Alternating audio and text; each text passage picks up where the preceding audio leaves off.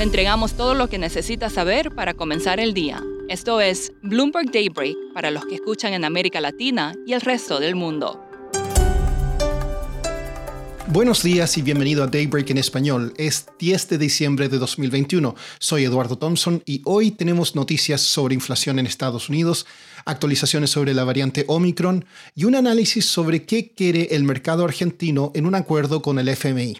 Partamos por el mercado. Los futuros en Wall Street están al alza, pero las acciones europeas retroceden y Asia cerró en rojo. Esto principalmente por preocupaciones sobre un aumento en los casos de la variante Omicron. Los bonos del tesoro caen y el crudo avanza. El mercado estará atento al dato de inflación hoy en Estados Unidos, el que habría alcanzado en noviembre su mayor nivel desde 1982. El consenso es una aceleración al 6,8%. La inflación subyacente habría subido al 4,9%, lo que refuerza la idea de que la Reserva Federal acelerará la reducción de compras de activos la próxima semana. Morgan Stanley ahora prevé que la Fed elevará la tasa dos veces en 2022 frente a su proyección anterior de que mantendría la tasa en su nivel actual. La primera alza sería en septiembre, seguida de otra en diciembre y luego tres más en marzo, junio y diciembre de 2023.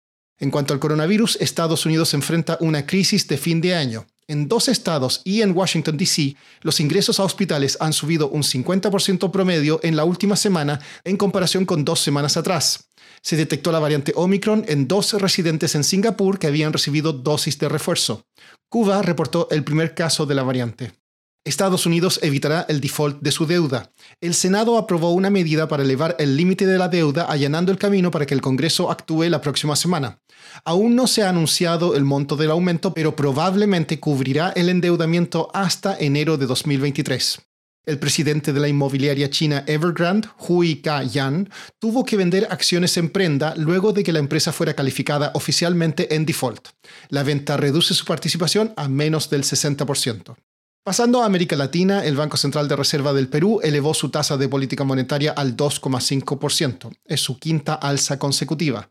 En México, Amazon estaría cerca de un acuerdo para construir un nuevo data center en el estado de Querétaro, según personas familiarizadas. Nicaragua rompió relaciones diplomáticas con Taiwán y se sumó a la visión de una sola China con Pekín como capital. Taiwán ahora tiene relaciones completas con solo 14 países en el mundo. Esta mañana se informó que la inflación en Brasil llegó al 10,7% en 12 meses a noviembre, levemente por debajo de lo previsto.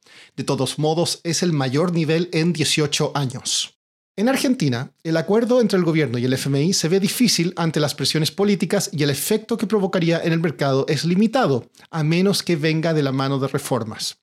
Esa es la conclusión del último podcast Café con Traders, producido por los periodistas Scott Squires e Ignacio Olivera Doll, ambos en Buenos Aires, y que puede escuchar en la terminal Bloomberg.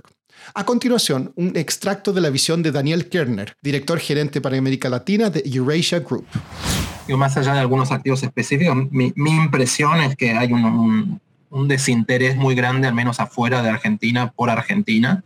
Eh, que, yo sufro profesionalmente y supongo que varios de ustedes también, que tiene muy poca credibilidad este gobierno. Entonces, y la verdad es que yo creo que nadie, la gente más optimista que espera a lo mejor un acuerdo, nadie cree que sea un acuerdo realmente profundo con reformas y yo creo que casi nadie cree que Argentina lo vaya a cumplir, ¿no? O sea, me parece que el más optimismo es van a firmar algo que implique que Argentina no entra en, default con el fondo, en arrears con el fondo en, marzo, y que no se va a cumplir y que después veremos más adelante, ¿no? Entonces, en ese contexto, yo creo que salvo que en el mercado empiecen a ver que el acuerdo es muy bueno, que se empieza a cumplir y que alguna de todas las, las cuestiones que describió este, Soledad realmente se empiezan a arreglar, me parece que, no va a ser muy fuerte. Y a mí me, pareció interesante lo que pasó con las PASO, ¿no? Finalmente, hemos visto que en, general en, otros países, ¿no? Cuando el gobierno que el, mercado no quiere pierde las elecciones, hay un efecto más sostenido que acá fue bastante, bastante limitado, ¿no? Entonces, me parece que hasta que no haya un, un cambio más claro y firme de, las políticas públicas con reformas va a seguir, creo yo, esta tendencia de, de desinterés del mercado. Por último, el grupo de pop coreano BTS está en el tope de otra lista. Una carta que el grupo publicó en Twitter en marzo denunciando la discriminación a personas asiáticas fue el post más retuiteado del año, con más de un millón de veces. El tweet con más likes fue el de Joe Biden, quien escribió, es un nuevo día en la fecha de su inauguración. Eso es todo por hoy. Soy Eduardo Thompson, gracias por escucharnos y que tengan un excelente fin de semana. Para conocer todas las noticias que necesita para comenzar el día, revise Daybreak en español en la app Bloomberg Professional. También puede personalizar Daybreak para recibir las noticias que desee. Eso es todo por hoy. Sintonice el lunes Bloomberg Daybreak